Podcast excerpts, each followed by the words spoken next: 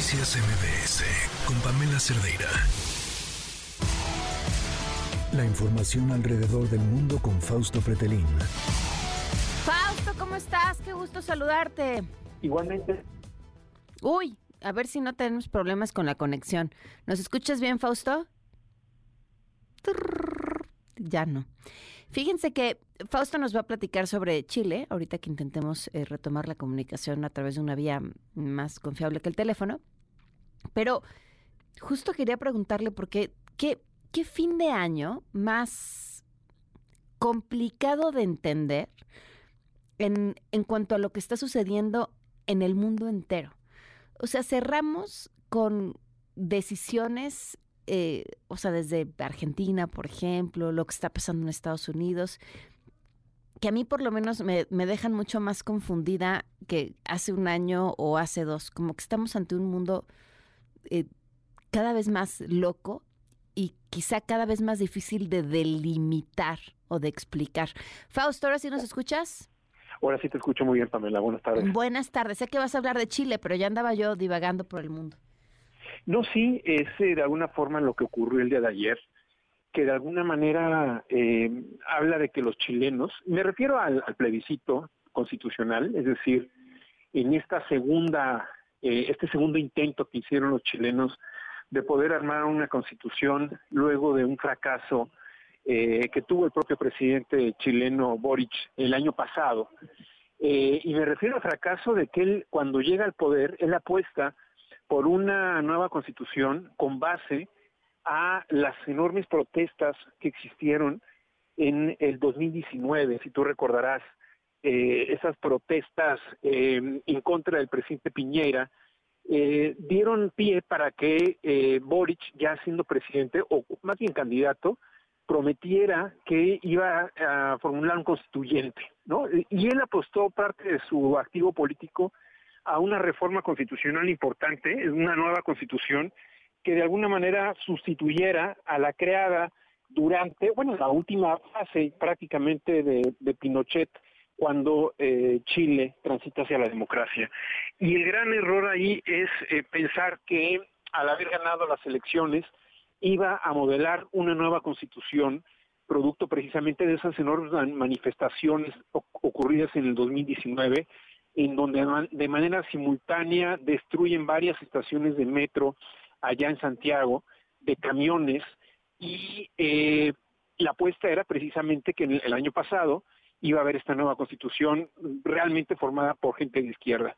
Y no ocurrió eso.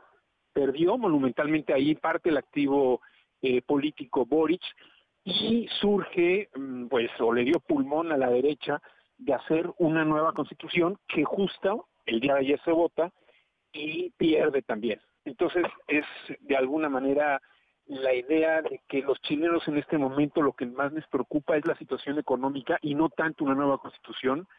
Hay que recordar, Pamela, que después de la crisis política del 19 viene una, viene la crisis de la pandemia y a partir de ahí Chile en términos económicos viene decayendo junto con el incremento de los índices de la delincuencia. Eh, de la década de los 90, la última década, de 1990 hacia el 2000, prácticamente creció Chile en más o menos un 85% su Producto Interno Bruto y desde el 2003 al 2023 ha crecido un 20%, es decir, un 2% anual aproximadamente y eso se ve reflejado en que viene hacia abajo la parte económica de, Chile. Eso es de alguna forma lo que ha ocurrido. Oye, ¿qué cambió? ¿Sí? ¿Qué cambió? ¿Qué cambió que detuvo ese crecimiento? Bueno, a ver, cambió el, eh, que Chile se convirtió en un país importante en términos económicos, líder de la región, porque Brasil y México empezaron a tener ya de crecimientos importantes en su economía.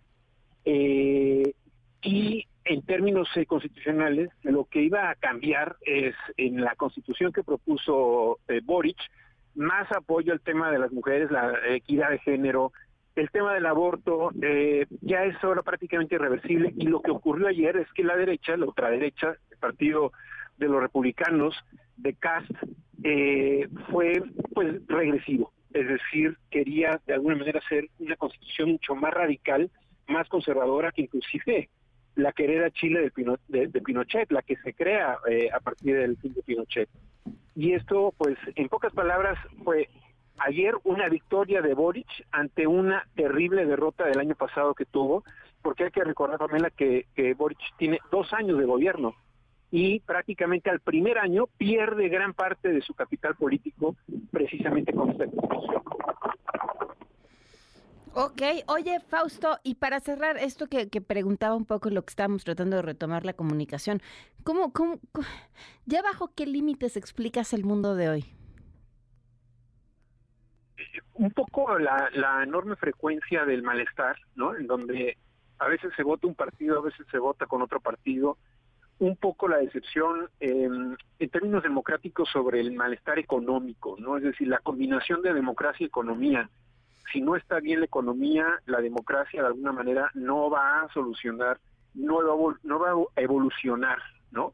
Entonces creo que en el tema de Chile habla mucho de que las expectativas con las que llegó el presidente Boric las usó prácticamente todas el primer año de su gobierno, apostando a una nueva constitución y que de alguna forma fracasó el año pasado. Y bien este relevo perdón, eh, de, optimismo por parte de la derecha y ultraderecha, eh, de Cast, ganando prácticamente eh, pues las elecciones pasadas en el sentido de, que el constituyente iba a ser formado con más participación conservadora y sin embargo el día de ayer pues prácticamente también una enorme decepción. es decir, lo que quieren los chilenos en este momento es no cambios constitucionales, pero sí mejoras en la economía. Pues sí, lo que quiere la gente en el mundo entero, ¿no? o sea, al final es el dinero. Ya, realmente los dogmas eh, quedan a un, a un margen, marginados, y lo que le importa a la gente es el pragmatismo económico, es pues decir... Sí, que te alcance eh, para tu día siguiente. Exactamente. Eso es lo, lo, fundamental. Y yo creo que los políticos pierden a veces el piso cuando están en el poder pensando que lo que importa es el dogma y mm. lo que menos importa son las decisiones eh, racionales en términos económicos, ¿no? Siempre es el dinero. Fausto, como siempre, muchísimas gracias. Igual a ti, Pamela, buenas tardes. Un abrazo, buenas tardes. Noticias MBS con Pamela Cerdeira.